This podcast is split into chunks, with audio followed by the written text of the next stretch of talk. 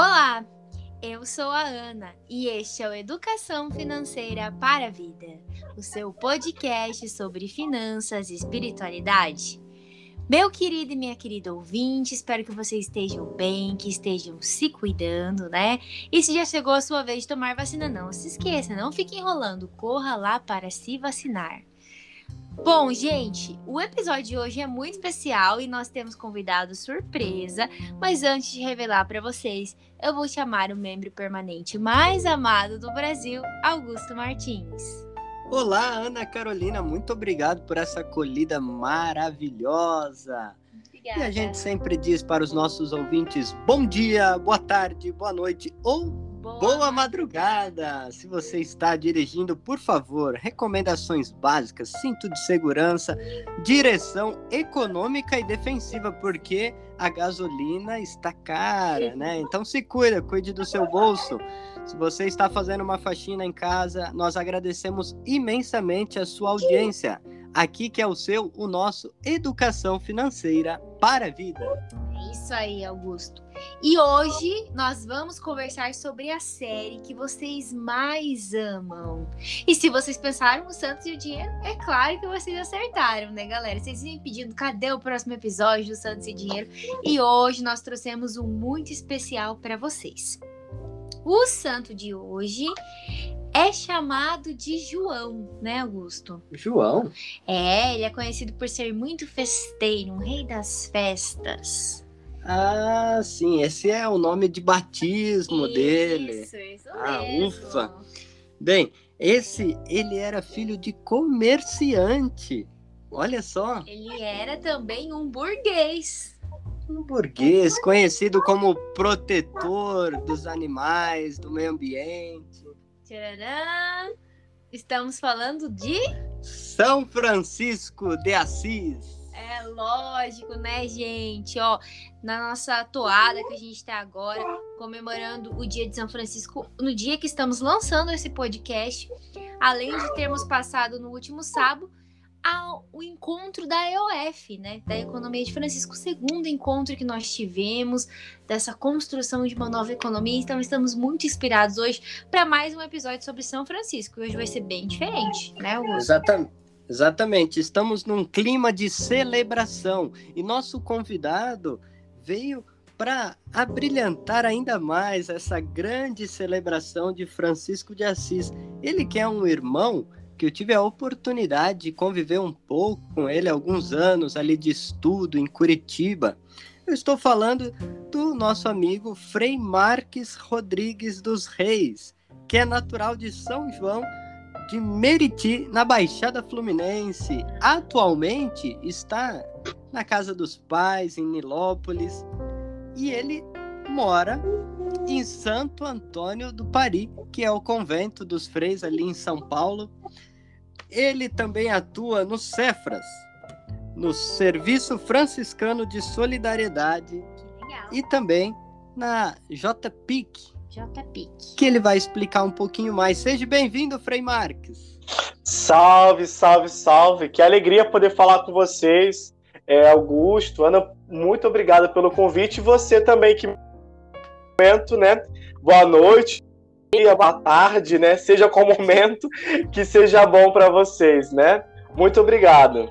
Você sabe por que, que a gente fala tal boa madrugada? Nós passamos na rádio Coroado e Selinalta, a rádio dos Freis, em Santa Catarina, no Paraná, na madrugada franciscana. Nossa senhora. Ah, então já, já pode coroar então bem, né? Porque de madrugada, e eu tenho a manhã franciscana que eu participo de vez em quando também, né? Então Ai, já vamos já próximos. já tá pertinho ali, já tá colando nos horários, né, Felipe? Bem isso. Agora eu tô precisando de uma tarde agora para poder aumentar meu, meu padrão, né? Sim. Então, nesse clima de festa, de alegria, a festa desse nosso irmão universal, Francisco de Assis, Frei, conte para nós um pouco sobre algumas características deste homem que viveu no século XIII, esse que viveu numa, num vilarejo, Assis, ali na Itália. Como que a gente pode caracterizar um pouco a pessoa de Francisco de Assis? Bem, uma ótima pergunta, né? Até porque a gente sente olhar um pouco para São Francisco de Assis eu acho que cada um vai trazendo um pouco de si para ele. Porque ele é essa figura que conversa com várias realidades, várias individualidades.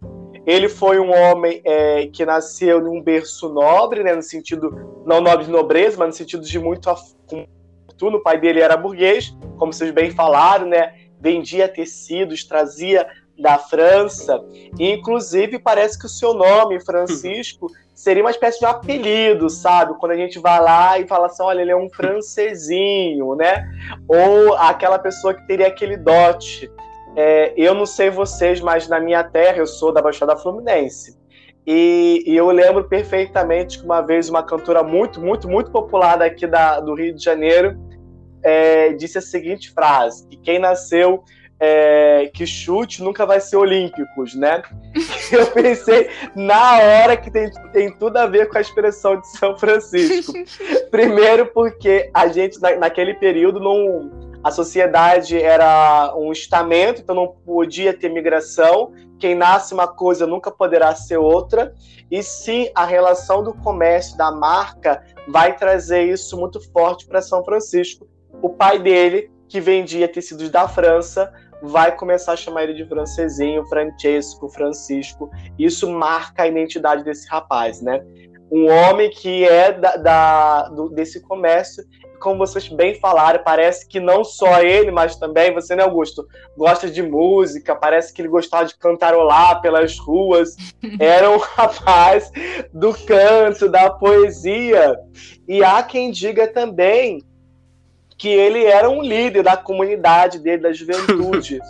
e eu fico pensando que, assim como que a gente percebe que as pessoas é, vão se tornando referências para uma coisa, depois, quando ela muda também, essa referência fica, né? Sei lá, alguém que fala muito bem, depois que ela muda de uma visão de mundo, continua falando muito bem, esse valor vai junto.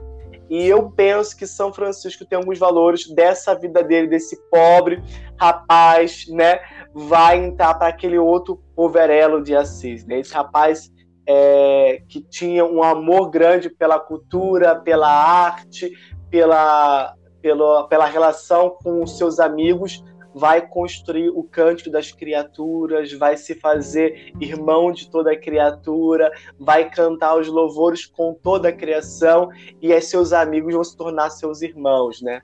É, acho que tem vários símbolos de São Francisco, mas para não me prolongar muito, vou contar um símbolo que tem muito a ver com a minha visão de mundo. Isso. É, eu sou da Baixada Fluminense, né? E eu nasci numa família muito pobre quando quando nós éramos mais novos, a gente passava com uma dificuldade bem grande. E acho que talvez isso me mexeu muito comigo quando eu descobri que existia um São Francisco que olhou especialmente para as pessoas mais vulneráveis. E eu lembro que quando eu fui ler a biografia de São Francisco, conta que ele foi é, guerrilhar com Perúdia no intuito da, daquelas, daqueles conflitos para poder conseguir aumentar a sua referência na sociedade, quem sabe, inclusive, mudar de estamento, virar um nobre. E São Francisco ele vai na guerra, tadinho. Ele não vai muito bem, é preso, né? E ele preso, ficou preso em uma prisão medieval que a de hoje já é muito ruim, quem já visitou sabe disso. A medieval era um lugar bem terrível, né? Onde tinha pouca luz, as pessoas com muitas doenças, existiam torturas, e naquele lugar preso, ele encontrou um livro proibido em língua vulgar. O livro proibido se chamava Evangelho Olha e a língua vulgar latim. E daquele, daquele lugar onde todo mundo era sofrido, estava naquela miséria, ele conseguiu ler Bem-aventurados pobres de espírito, né? É, eu estive nu e me deste de vestir, estive preso e foste me visitar. Olha, ai, os, os aves do céu, elas não têm toca, mas mesmo assim o Senhor dá sustento para ela. E eu, quando mais jovem, olhei esse São Francisco e vi uma realidade muito próxima de muitos dos meus amigos presos, muitos sem comer, muitos sem nada, eu consegui perceber que essa mensagem que Francisco entendeu dizia um projeto novo. Me fez virar católico, nem católico não era, né? Mas no caso de São Francisco, inclusive, ele fez ele começar o seu processo profundo de conversão, ele que depois vai viver esse evangelho tão profundamente. Nossa. Olha só, rapaz, que bacana, que profundidade, e como que a vida, né, de Francisco de Assis mexeu contigo, né? E tem tudo a ver com a tua realidade e com cada um e cada uma que se identifica. Sabe que é uma característica desse santo que a gente está falando aqui, desse irmão universal? Todo mundo o encara como irmão. Diversas religiões o respeitam, o tratam como referência de espiritualidade. É, eu lembro que há uns dois meses atrás eu fui convidado para falar com alguns anglicanos sobre a economia Olha. de Francisco. E assim, é muito interessante que existem franciscanos anglicanos, é, e assim, a espiritualidade ela toca, ela é além do, do muro de uma religião, ela, ela trabalha a questão humana. E você falando das, dos valores, das virtudes deste homem, como foi construindo, né? Nada é, é da noite para o dia. Ele, ele era um grande vendedor e eu me identifico, sabia, com Francisco, porque eu sempre vendi quadrinho na praia. Olha, eu pintava. Se fosse no Rio, estaria vendendo o biscoito Globo. Eu, eu pintava azulejo, azulejo na praia para os turistas e vendia minha arte. Assim eu comprei meu primeiro violino. E, e, quando eu li a vida de Francisco, vi que ele era um vendedor e, e, era até melhor que o pai dele, ele tinha uma relação com as pessoas. E isso, depois né, do processo de conversão, o quanto ele vendia a boa nova, numa boa linguajar, né? Vendia a paz e o bem, vendia a reconciliação, é, a, o diálogo entre os irmãos. É interessante notar, né, como na espiritualidade franciscana, é, até existe uma literatura do século XV, o Sacrum Comércio, Sim. fala um pouco sobre o comércio sagrado, essa relação entre Francisco e a senhora pobreza. Mas foi muito bem você destacar é, a questão da prisão, né, Frei? Esse que é, ele foi um homem que foi para a guerra, que experimentou as coisas é, próprias da sua época.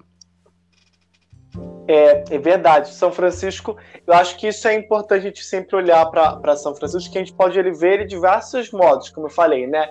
Da ecologia, de tudo, mas a gente poder olhar para aquilo que às vezes as pessoas não lembram muito, como ele na prisão, como ele é um homem de diálogo interreligioso, é, ele de, é, conversando com o poder público é, isso é, é, muito importante destacar porque permite para a gente também atualizar, principalmente no Brasil, né? Que a gente tem aí um, um, conjunto de pessoas encarceradas de forma absurda, né? E mais do que isso, vou ser bastante carioca agora, né? Porque na minha realidade, a gente vê constantemente as pessoas sendo encarceradas por decorrência de um problema de desigualdade social. Quase sempre que estão encarcerados são pessoas mais empobrecidas, né? As pessoas que conseguiram a faculdade têm lugares especiais. E se a gente olhar um pouquinho a história da educação do nosso país, a gente vê que isso sempre foi uma segregação, a questão é, da escolaridade. A gente vê as imensas é, ações policiais só para uma etnia e não para outra. Então a gente olha para São Francisco, esse rapaz que viu na, na, prisão e que de lá, em vez de trazer o sofrimento, trouxe a possibilidade de um tempo novo nos faz olhar para ele e dizer assim: ainda é possível criar um tempo novo. São Francisco é esse santo que aonde que a gente olha existe a possibilidade de criar o reino de Deus, né? Eu sou franciscano, né? Então fico, fico suspeito. Suspeito, né, Não. Hoje é dia de celebração. Hoje, hoje é dia de festa, tá liberado, né? Olha, Frei, mas você tocou em assuntos muito importantes que a gente sempre fala aqui, né, no FV, que é essa questão das desigualdades sociais, da concentração de renda, tudo que envolve, né, a economia e o mundo das finanças. E a gente está vivendo hoje, né, infelizmente, um momento muito difícil para os brasileiros, principalmente para as pessoas que têm menos renda, as pessoas mais empobrecidas, né? E partindo desse pressuposto, a gente sabe, né, da história de Francisco, que ele recebeu esse chamado para reconstruir a igreja, né?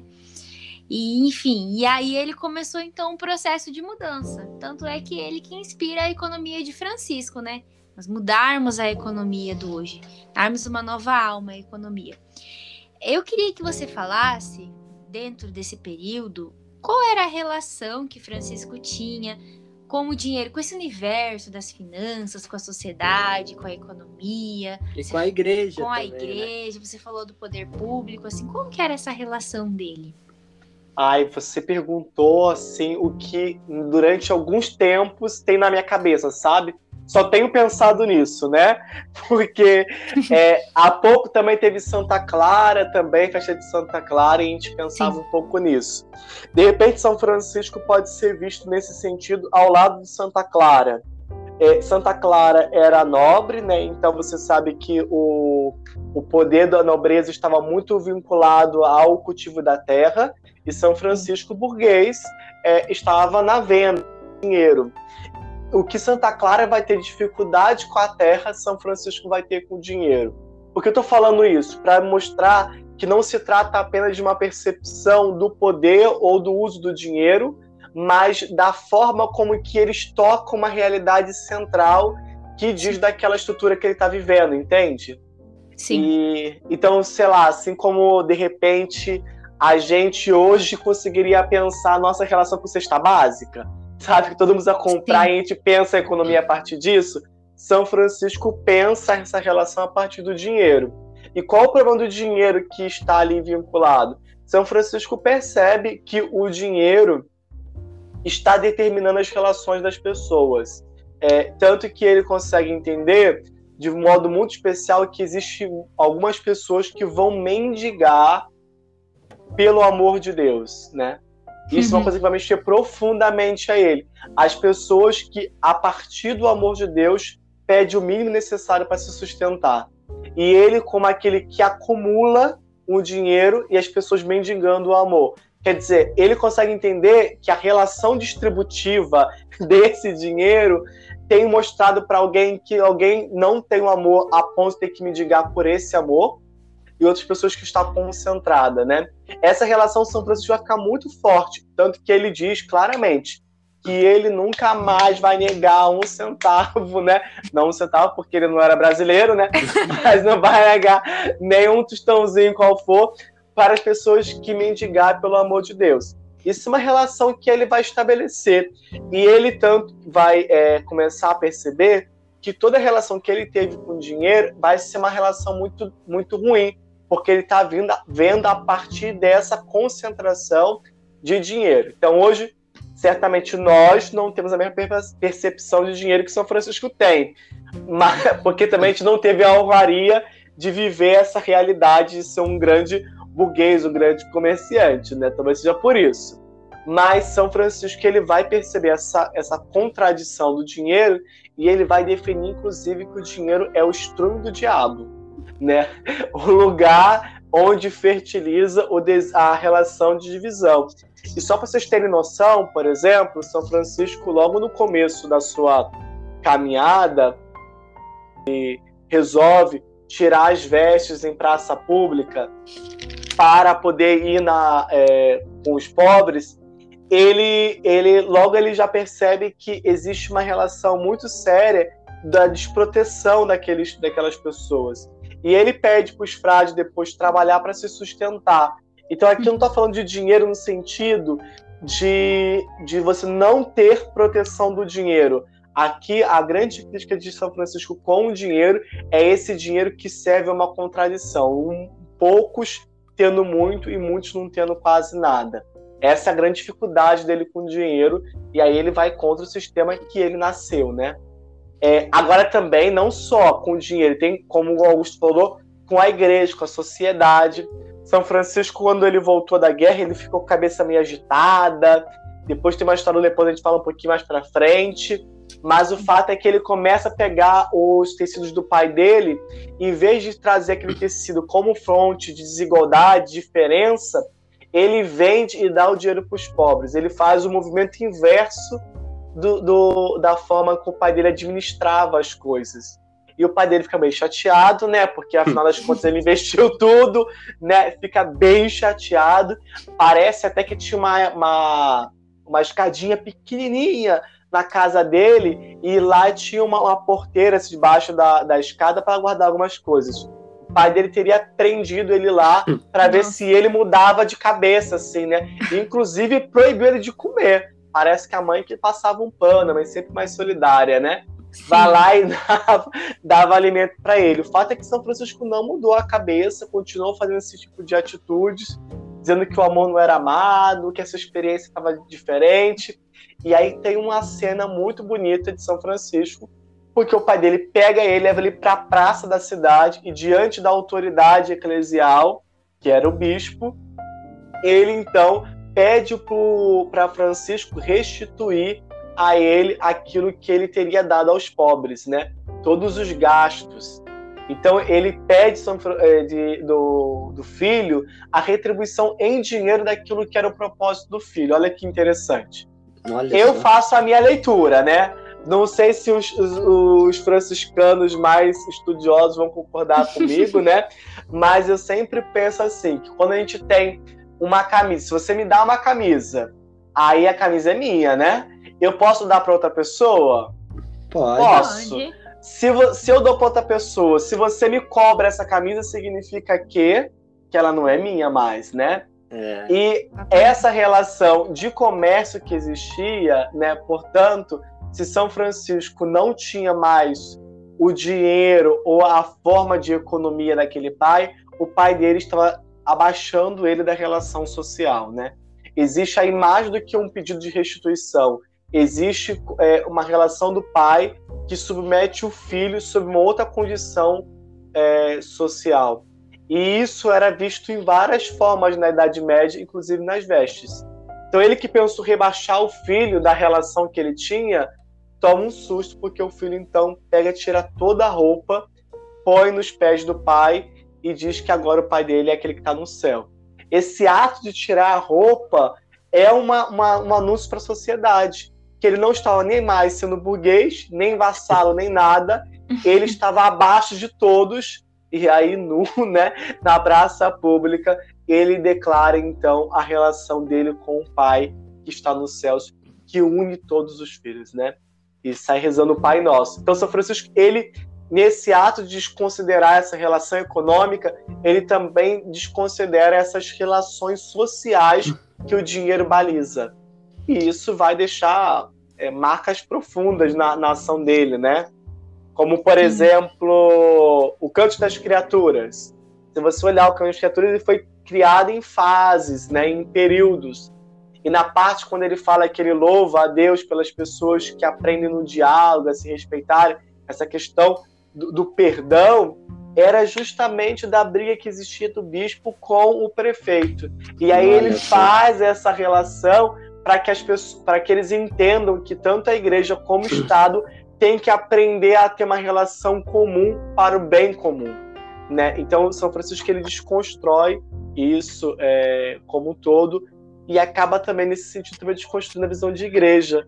Então não tem mais uma igreja é, de um rei como se esperava, mas uma igreja dos pobres. Como que ele faz isso? Indo junto aos pobres, como a BF pretende fazer. Uma economia junto com os pobres mostrará um novo caminho.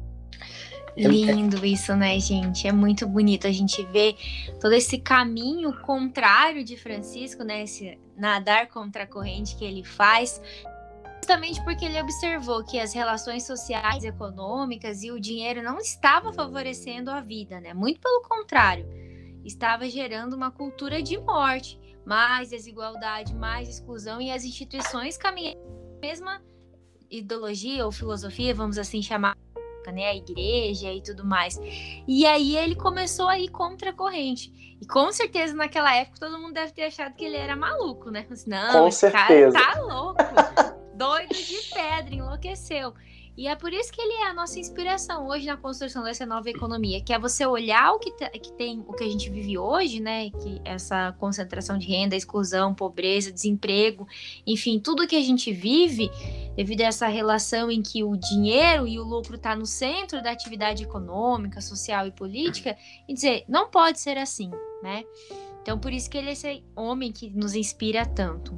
E, e é e muito também, legal falar sobre isso, né? E também é legal, Ana, a gente notar, como o Frei destacou aqui, o Francisco ele é um homem profundamente citadino. Assim, ele está no surgimento dos burgos, das cidades. Cidade. Ele vi, ele viu, sentiu na pele, assim, a dor da desigualdade social, da concentração de renda. E ele era um burguês. Então ele, quando ele fala de dinheiro, até também é um pouco paradoxal, né, Frei?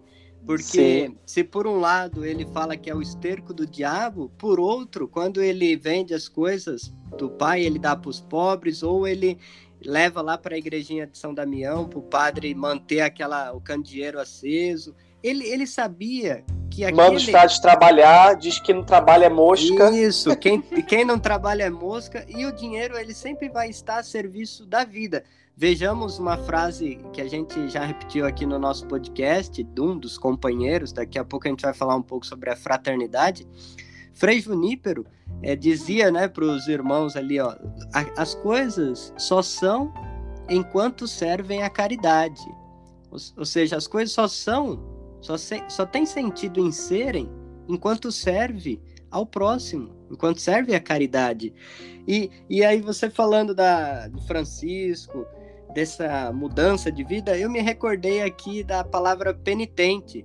Você falou dos presos aqui no Brasil, Sim. a penitenciária, né? O Francisco ele é o irmão penitente, aquele que faz um processo de conversão.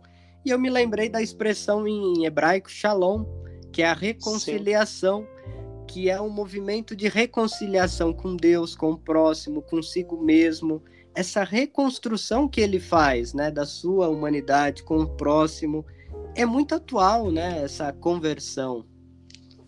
É, eu acho que sim. E, e a, se a gente pensar também em penitência, como se fala, quando, é, porque a gente conhece eles, os, o movimento franciscano, como o movimento dos frades, né, dos irmãos menores. Mas São Francisco falava que, eles, que ele era penitente de Assis, né? E a penitência também tem uma profunda relação com o exercício da alma, né? Quem vai para academia, corre e tudo mais, sabe quanto a gente faz um exercício, a gente vai lá, cria pequenas é, lesões no corpo, no músculo, né? E depois aquilo se recompõe e aí fica maior. A alma é mais ou menos assim também. A gente pode criar pequenas lesões para ela para que ela possa ganhar maior amplitude. Por isso que é preciso olhar para nossa economia e pensar ela com a alma e, e olhar ela com a alma, criar algumas algumas cisões, algumas olhares ali para poder perceber aonde a gente tem que abrir, onde a gente tem que cortar para que ela possa ficar mais robusta e alcançar todos, sabe? E aí assim a gente consegue fazer essa economia boa, como você está falando, do cuidado com o sagrado, com o irmão, com aquela pessoa que necessita. São Francisco tinha essa comercialidade, essa ideia de estar comendo conjuntamente, né? Então ele pedia é, esmola não para si, mas pelo comum.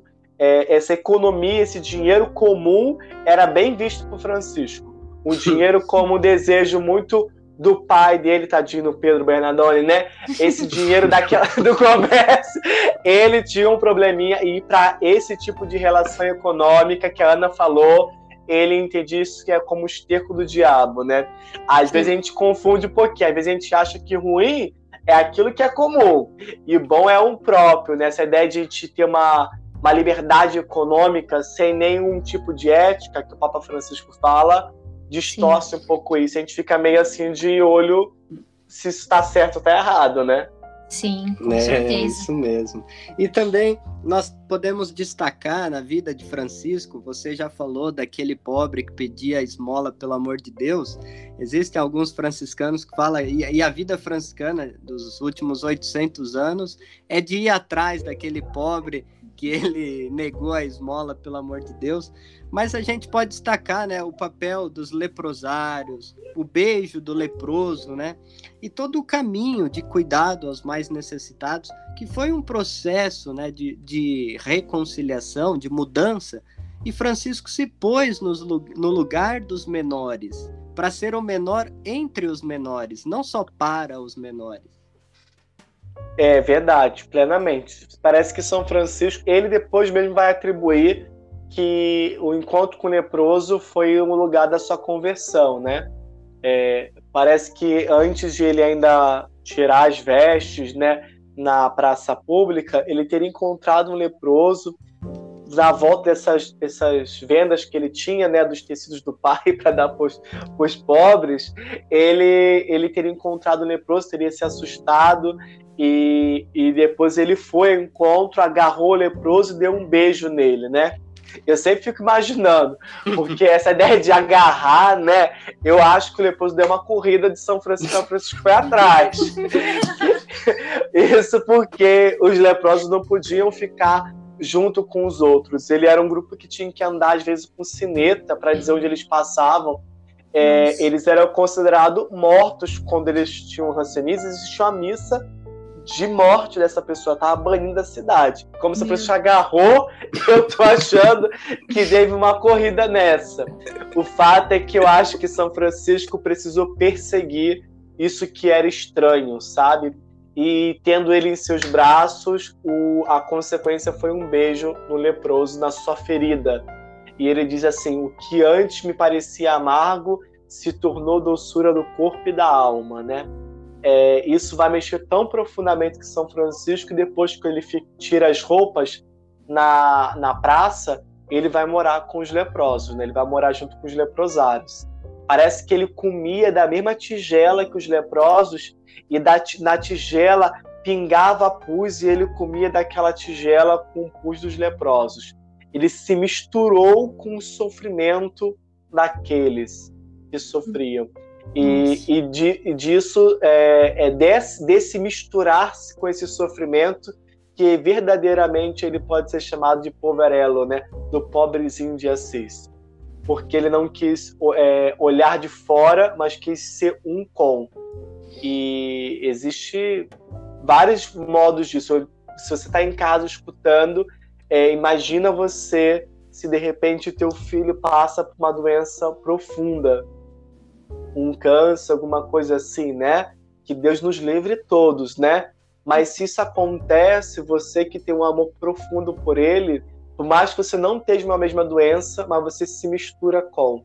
A gente recebe aí em Pato Branco, de modo especial, visitei várias famílias vivendo esse sofrimento. Se misturou com o sofrimento do câncer do outro. E, e essa capacidade de se misturar com aquilo que é mais é, sofrido é a mesma coisa, o mesmo sentimento que moveu Francisco a se misturar com aqueles que mais sofriam e fazer dele pobrezinho de Assis. É o princípio da misericórdia que diz, né, nos evangelhos. Jesus, é, a dor da compaixão, né, sofrer com o outro. Com. E, e assim, isso é tão bacana para os nossos ouvintes, vocês que estão aí em mais de 35 países acompanhando esse caminho do EFV, vocês fazem parte de uma grande fraternidade. E agora a gente vai falar um pouquinho sobre isso. Francisco, ele dizia: "E depois que o Senhor me deu irmãos, ninguém mais me disse o que eu deveria fazer, mas o próprio Altíssimo me revelou que eu deveria viver o Evangelho. Então, a fraternidade, assim como os pobres, os leprosos, a fraternidade, os irmãos foram chegando, e Pedro, e Bernardo, e Egídio, e Silvestre, e Junípero, Maceu, Pacífico, Frei Marques, Ana Carolina, e Augusto, e o Papa Francisco. Olha, os irmãos foram chegando e a dor de cabeça veio junto. Ou como veio. Os companheiros. Então, assim, falando disso, aí podemos falar um pouquinho desses aspectos da irmandade, dos irmãos. E aí a gente já entra para uma última parte, que é uma parte especial que a gente preparou para os nossos ouvintes. Verdade. É, eu acho que a primeira coisa que eu gostaria de perceber de São Francisco, irmão, de três coisas que a gente não costuma lembrar na fraternidade. Uma é que São Francisco é irmão dos leprosos. É, o São Francisco, quando ele vai para os leprosos, ele se mistura, isso existe uma, uma sinergia de se ver irmão de fato, né? É, tanto que São Francisco vai se reconhecendo na medida em que ele reconhece o outro, né? O que antes me parecia amargo, agora se torna doçura. Essa capacidade de complementaridade junto com o outro. Então, São Francisco é irmão de todo mundo que sofre. E aí, disso também a gente vê, ele se percebe irmão de Deus, né? Ele, ele, ele vê em Jesus o seu grande irmão e que é, é, essa forma de compreender esse Deus tão próximo fez com que ele olhasse aquilo que era mais próximo dele mesmo, sabe? Como o ato da Eucaristia, da fração do pão, como o ato do, do presépio, é, a relação dele né? Ele atribui então esse São Francisco que se fez pobre sempre chama a mãe de, de Jesus de pobrezinha, né? Ele percebe ele como se fosse irmão de Maria, né? Na mesma realidade. E tem um negocinho de ser manhinha, sabe? Se, fosse, se ele fosse brasileiro, ele seria nordestino, certeza, sabe? certeza. É, e aí eu acho que ele chamaria de manhinha pobrezinha, sabe? E, mas o fato é que ele tem uma relação no diminutivo que mostra essa afetividade de, de Francisco. É, e ao mesmo tempo de ser pobre. Então ele, ele percebe Jesus como um grande irmão pobre que lhe permite perceber o sagrado de forma inaudita. E depois disso também usou, é, o, toda criatura. Né? São Francisco ele se percebe irmão das criaturas, o sol, a lua, a estrela, tanto que ele conta a, o canto das criaturas sobre as manifestações de, da criação quando as coisas não são mais aprazíveis para ele. Ele já estava muito doente, né? Sim. O fogo já castigava ele, o frio castigava. Quer dizer, ele percebe o valor para além do, de, do, do, interesse próprio, né? A dignidade. Pode inclusive, falar. Inclusive, estava cego, né? Tava cego, teria pegado a brasa, já botado no olho, né? Queimou com brasa. Imagina você ter um, um olho embrasado e você Meu perto Deus. do fogo, né? É, possivelmente ele estava com úlceras, coisas assim, e aí o vento, quer dizer, tudo isso era muito doloroso para São Francisco. Então, quando nada mais era prazeroso para ele, a beleza e a dignidade do outro em si. Então, quando ele faz o canto das criaturas, ele louva é, a Deus, percebendo que o próprio sol pode louvar a Deus na medida em que ele é sol né, na integridade própria dele. E aí ele, assim como todo mundo é muito integral, muito íntegro, ele se percebe irmão dessa, dessa criação. É, isso é lindo, né, é, em São Francisco. Mas tem os companheiros que tão logo ele começou, vê chegando, né, é, e aí você já contou já a história, né, do Pedro é, e, e tantos outros vieram, né, a, seguindo o caminho, algum outros santos que de repente vocês podem ter falado aqui nessa mesma série, como é, Santo Antônio, São Benedito, São Pedro de Alcântara, são todos uhum. irmãos franciscanos, São Benedito, toda essa galera toda vai fazer parte dessa grande, dessa grande irmandade. E qual é a relação profunda disso? São Francisco ele percebe que a gente é, a gente compõe um, um como que eu posso dizer, um ressoar da criação, né? É, é como se o Gênesis estivesse ecoando eternamente, né? O ato da criação, do cuidado com toda a criação, se faz por toda a humanidade. Nós, como irmãos, somos todos cultivadores, penitentes, exercitamos essa ação de cuidado. E aí a gente percebe que as pessoas ficam muito próximas assim. Isso vai mexer profundamente em São Francisco e com os outros que vão ao encontro dele. São Francisco, antes de morrer, já parece que mais de 4 mil frades, né? Tu pensa cidade hum. pequenininha de Assis com 4 mil frades, né? Ele, ele existe momentos bonitos, por exemplo, no começo, em Rivo Torto, quando ele começa a ter um grupo de frades grandes, eles no casebre tão pequenininho, não cabiam os hum. frades, colocava o nome dos frades na parede para que pudesse organizar cada um deles, né? E eu acho sempre muito bonito porque para São Francisco sempre existe espaço de cada um, né? É. E, e para São Francisco isso é muito forte. Ou, por exemplo, quando ele é, entende como que chega o irmão. Chega o irmão se tem um bom desejo, né, a reta vontade de praticar evangelho. Então, se você está me escutando, quer praticar evangelho profundamente, então, meu irmão, seja bem-vindo ao solo de Assis ou uma franciscana também, né? É, São Francisco, ele é irmão e ele percebe essa unidade profunda, né? E, e, é um estilo de vida livre, né? Como eu disse né, no início, é fonte de inspiração para qualquer agir que queira colocar em prática os valores do reino, né? É, plantados por Jesus de Nazaré. E aí, falando nisso, nessa proposta bonita, nós entramos agora, vamos dizer, para o finalmente do nosso bate-papo, aonde é, nós podemos, vamos apresentar aos nossos ouvintes aqui os 10 princípios da economia de Francisco e Clara, que é como nós aqui no Brasil recebemos o convite do Papa Francisco para participar da economia de Francisco. Então, aqui no Brasil, nós temos a articulação brasileira pela economia de Francisco e Clara e vamos ler aqui para vocês na íntegra quais são esses princípios e que o Frei Marx pode, possa no, comentar como é que surgiu isso e, e, vamos ler e rezar, porque isso saiu quase como um credo, né? Um credo assim, o cremos. É. Sim. Olha, vamos começar então com o primeiro, pode ser? Pode. Então a gente tem um primeiro princípio que é cremos na ecologia integral, que inclusive é uma coisa que a gente sempre está falando aqui no FV, né? Exatamente. E, e até pode comentar um pouquinho, Frei, né? Essa ideia do cremos. É, o nós da ABEF, que vocês fazem parte também, né?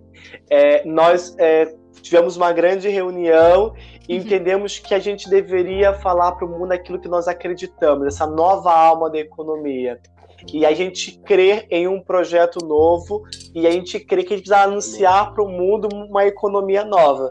E a ecologia integral, ela tem a ver com relações, né? Ecologia é essa ciência que estuda as relações de todas as coisas. Então a gente crê em uma relação onde que todas as, as faculdades, todas as direções humanas e da criação possam ser unificadas. A gente crê nas relações humanas, sociais, ambientais, políticas, econômicas e que elas têm que ser de tal modo que na integridade possa dar qualidade de vida a toda a criação. Assim como fez Francisco e Clara e todos os companheiros e companheiras. Então essa ecologia integral que pressupõe né, a conversão ecológica integral que motivou Francisco de Assis como primeiro princípio, ecologia integral. E o segundo é semelhante, né? É a crença no desenvolvimento integral, que é bem semelhante à ecologia integral, né, gente? Mas assim, é, de acordo com esse princípio, nós entendemos que a gente só consegue pensar em desenvolvimento, né? Se a gente tiver é, aliado aí a criar ao cuidado de toda a criação e participar, todas essas pessoas. Então a gente não pode pensar a economia só na perspectiva do crescimento, de PIB, de números, porque isso não vai demonstrar o quanto a vida das pessoas e de todos os seres, enfim, da nossa casa comum está melhorando. Então a gente só vai se desenvolver se for bom para todo mundo, para é, todas é, as criaturas que... vivas, né? Perfeitamente, Ana. Eu acho que isso talvez seja um grande problema hoje. Né? A gente pensa geralmente em economia de forma desintegral, né? A gente pensa em economia sem pensar no meio ambiente, por exemplo, né? Sim. Então vamos, no Brasil está em crise. Aí agora vocês querem parar de, de investir na economia da Amazônia e tem que deixar explorar a terra. Nossa Senhora, socorro, São Francisco de Assis chora aqui, né? É, é, justamente, é justamente o contrário, né? Que a gente entende que para se desenvolver, não necessariamente você tem que excluir as outras, cria as outras criaturas, né? Podemos desenvolver integralmente. E existe, inclusive, vários modelos para isso, né? Exatamente. Sim. E aí entra a questão de colocar o protagonismo, né, daqueles que estão à margem, dos empobrecidos, a economia solidária, uma economia. É, pensar políticas sociais, né? Que sejam um desenvolvimento integral e solidário.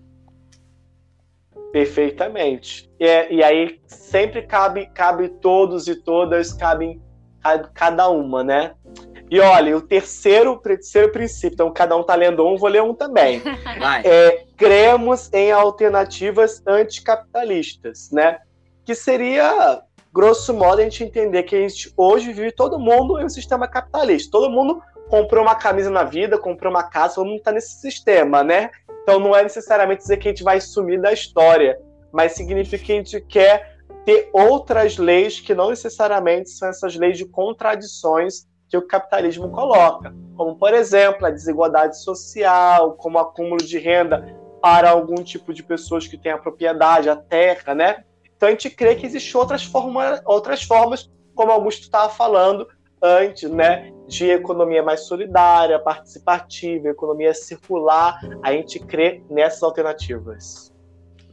E que é fruto de um bem viver, isso é o bem viver, né? Sim. O que a gente está vivendo atual, a economia, o Papa Francisco fala, é uma economia que mata, que exclui, uma economia indiferente. É, então a gente, é, nessas alternativas ao anticapitalismo, é justamente uma filosofia prática do bem viver, aonde ninguém é explorado. É, eu, eu, eu diria assim que o resumo do capitalismo é concentração, né? Essa concentração de renda, recurso, de coisas para uns gera uma exclusão para outros e assim a gente não consegue bem viver é, o desenvolvimento integral, a ecologia integral que a gente falou anteriormente. Então, a gente precisa que todo mundo tenha acesso a tudo e que a gente também sa saiba usar todos os recursos com moderação, com sustentabilidade. Se a gente tiver essa concentração, isso não está acontecendo. Então, por isso que é contraditório, né? Sistema é, que a gente vive.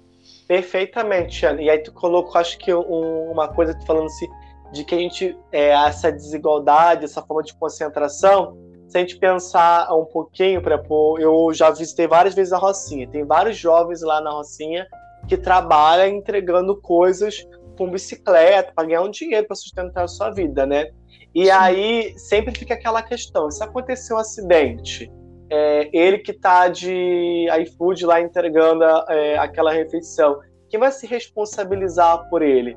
Chegou, a gente chegou no nível de construção de uma economia que ninguém se responsabiliza por aquele indivíduo que está lá no, na, na ponta da ponta. De uma, de uma comunidade lutando para sustentar a si e os seus irmãos e que se acontecer um acidente fruto dessa economia que pautou a relação, ele está desprotegido. E existem várias pessoas que estão nessa ponta. São os pescadores da Baía de Guanabara, são os, in, os indígenas que querem ter uma economia diferenciada e que agora a gente está jogando veneno sobre a, a, as suas aldeias, são as mulheres que são é, trabalham noite e dia para poder sustentar os seus, seus filhos e nós não conseguimos entrar no mercado formal, são esses jovens, então existe uma lei aí maior que realmente concentra um pouco de dignidade capital e deixa uma galerinha bem de fora, né? E é interessante como que os princípios vão se, se complementando, né? Porque daí vem uma resposta, cremos nos bens comuns. E aí entra, diante nesse neoliberalismo, a resposta do papel do Estado, garantidor dos direitos sociais inalienáveis, é, a questão da renda, do emprego, do auxílio.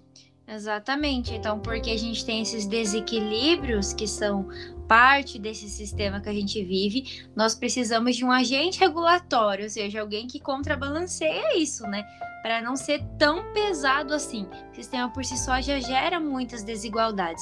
Por isso, o Estado tem que aparecer e garantir o bem-estar social e direito a todos, principalmente as pessoas que não têm acesso a esses recursos, justamente por essas desigualdades que são geradas no sistema, né? E aí a gente tem o quinto princípio, né? Que é esse que o Augusto falou dos bens comuns é o quarto. E a gente tem o quinto, que é que a gente crê que tudo está interligado, até os princípios estão interligados, né? Isso é muito legal. É bem isso. E, e aí a gente vai vendo Se os bens são comuns, se a, e o desenvolvimento é comum, então a gente crê que as relações, tanto do bem quanto do mal, está interligado. Assim como, por exemplo, hoje a gente pode ver lá o, o IPCC, né? É, painel intergovernamental de mudanças climáticas falaram que a gente vai ter um problema seríssimo de aquecimento. A gente vai ver exatamente quem vai mais sofrer são os mais pobres. Isso porque a nossa intervenção econômica interfere no meio ambiente, que por sua vez interfere nos pobres tudo está interligado. E também a nosso cuidado com a criação, a nossa forma de gestar também pode dar ao meio ambiente uma relação mais nova, é, mais inaudita, ou melhor, uma nova alma, como diz o Papa Francisco, né? É, e nesse clima, né, a gente está do IPCC num podcast com a Paloma. Isso em, em, relação a isso, a fala do Papa Francisco ontem para os jovens, a economia de Francisco, é interessante quando ele diz: vocês podem ser a última geração a mudar isso. Sim. Num, é. cli num clima bem assim forte, apocalíptico, olha, mudem ou mudem. Tipo, não tem saída, é isso. Porque essa é a saída. E aí vem o sexto princípio que nós colocamos como cremos na potência das periferias vivas.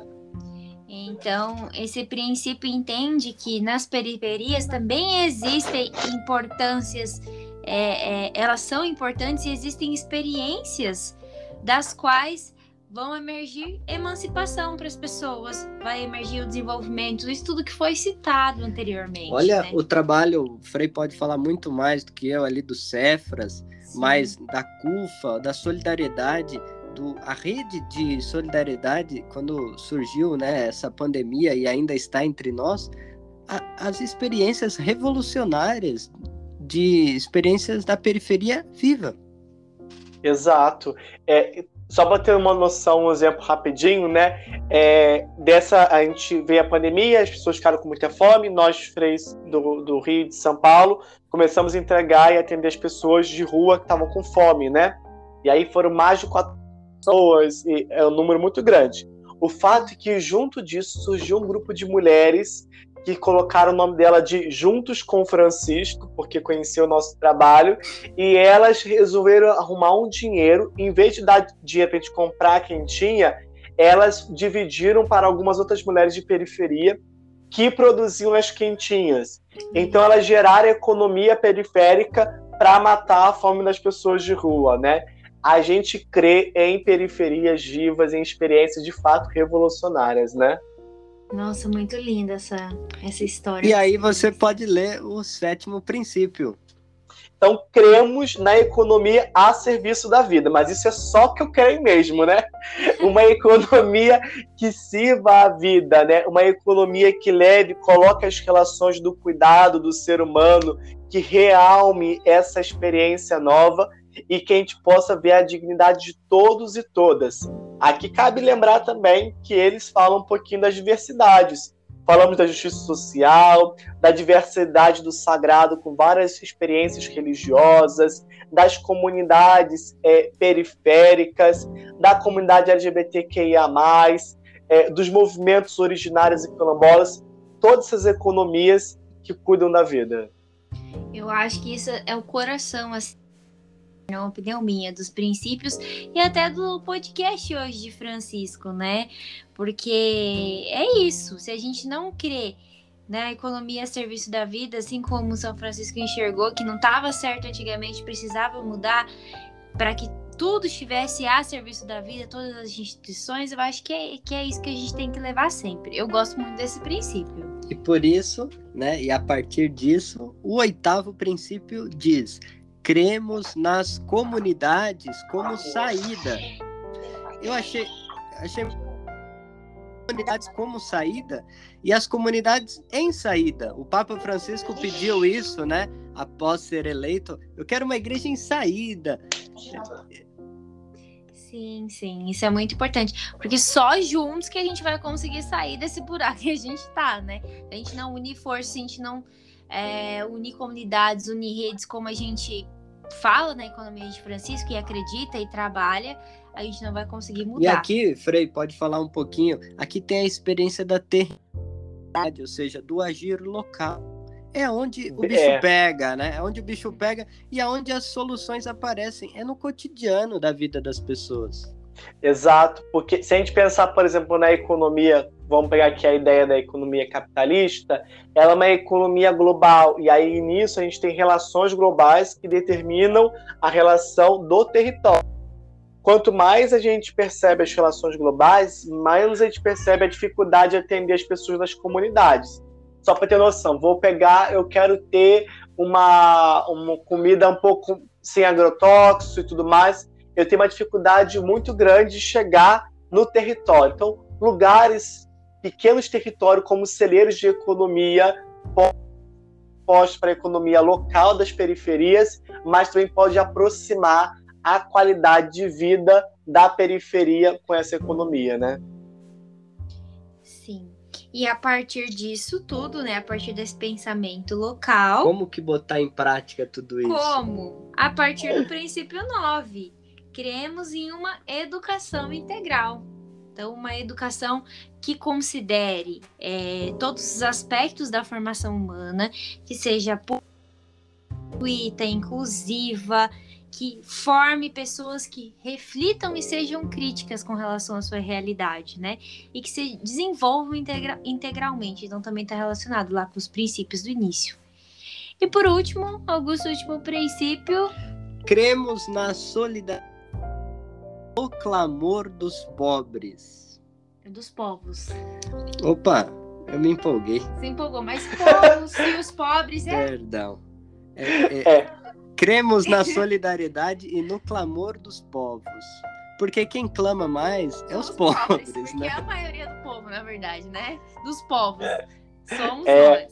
nós. Somos nós. E é sempre interessante pensar isso, né? Pra- principalmente no Brasil. A gente fala assim que hoje existe no povo brasileiro, né? Fala, meu anjo, existe diversos povos aqui no Brasil, né? A gente tem que levar, levar a identidade dos nossos povos originários que habitam no Brasil. Então, entender na solidariedade é, entre as pessoas que estão convivendo com a gente e esses povos tão variados são é, é a razão do nosso, do nosso fazer. De um modo muito especial para a gente cons- conseguir uma justiça social, para a gente conseguir perceber a diversidade do sagrado, para a gente poder entender o quanto que os movimentos sociais, as pessoas engajadas com uma nova economia, podem conseguir encontrar o seu outro ponto, né? E aí, nesse caso, gerar uma economia que gere transversalidade e gera solidariedade transversal para cada povo.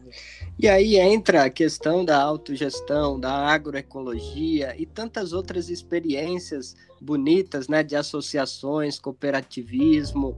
É é uma, uma, uma solidariedade real e concreta. Sim. É E- real. E muito importante, né? Eu acho que esses 10 princípios são muito legais. O pessoal trabalhou duro, né, para deixar uma mensagem para vocês que estão nos escutando se integrarem, participarem da ABEF. E se vocês querem entender mais sobre esses princípios, a gente vai deixar o site aqui no link da descrição desse episódio para você entrar no site, nas redes sociais da BEFC e ler lá na íntegra, né? Porque a gente só comentou aqui com vocês, né? Exatamente. E falando nisso, é, esse foi, foi construído, esses 10 princípios, a muitas mãos. Uhum, muitas muita gente. mãos, pés, Cabeças. cabeça, coração. Corações. É, e assim, agradecemos imensamente a cada irmão e irmã que colaborou né, no seu empenho de tentar traduzir essa vida nova, de, uma, de novas economias, e o que pode surgir a partir daí é o Espírito Santo que vai ditar no seu coração, né? Você que vai. Ah, mas eu posso dar um spoiler ainda para esse Espírito Santo, hein? Ah, eu... Olha, eu, eu tô sabendo que possivelmente vai vir algumas ilustrações dos princípios é, Legal. de formato mais urbano. Parece que vem umas cartilhas aí para a gente poder conseguir trabalhar na base, desde rodas de conversa bem a São Francisco de Assis, Santa Clara, até entendimento de uma economia com um olhar mais prático, mais comunitário. Esses dez princípios abriu uma porteira aí, hein? E Ai, quem que sabe futuramente a gente faça um podcast para cada princípio. Ah, eu já gostei, gostei. Já, já, já me coloca aqui à disposição, hein? Tem uns três ou quatro que eu ajudei, a, fui parte da equipe, já vou me, me colocar aqui à disposição. Combinado, então, Frei. Olha, a gente queria agradecer imensamente a sua presença, a sua disponibilidade, seu tempo de estar aqui com a gente, com os nossos ouvintes. Foi maravilhoso o nosso encontro hoje, né? Nosso bate-papo. E aí eu queria que você deixasse agora a sua mensagem final. É, é com você. A gente sabe que você está aí na casa da mamãe. Um beijo para a família, para os sobrinhos que inclusive já invadiram aí o nosso podcast algumas vezes, mas as crianças, é. as crianças têm a precedência no reino de Deus. Então, assim, é, força na sua missão, meu irmão. Sabemos que você está aí no Rio por uma missão, né? Uma missão de paz, de reconciliação.